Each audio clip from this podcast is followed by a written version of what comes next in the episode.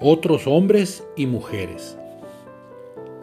Jesús en su ministerio a muchas personas sanó, dando al cuerpo el refrigerio requerido en su dolor.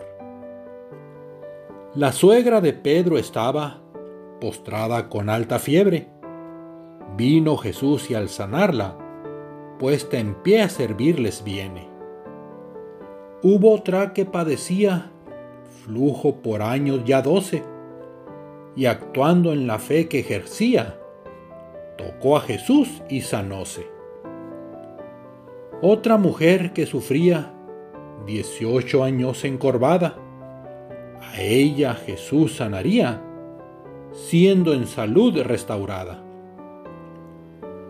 También a un hombre postrado, paralítico que estera, perdonóle sus pecados curándole su dolencia. Y en Betesda, en el estanque, paralítico otro había. Jesús comenzó este a hablarle, después a este sanaría. Tenía otro hidropesía y fue por Jesús curado.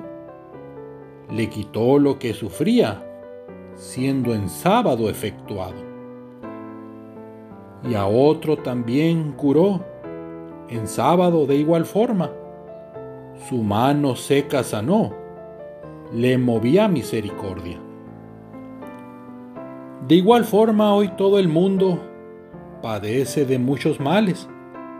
El Señor nos envía juntos a curarlos y a salvarles. Llevemos las buenas nuevas a quienes hoy lo requieran en Jesús, salud y vida, no temporal, sino eterna.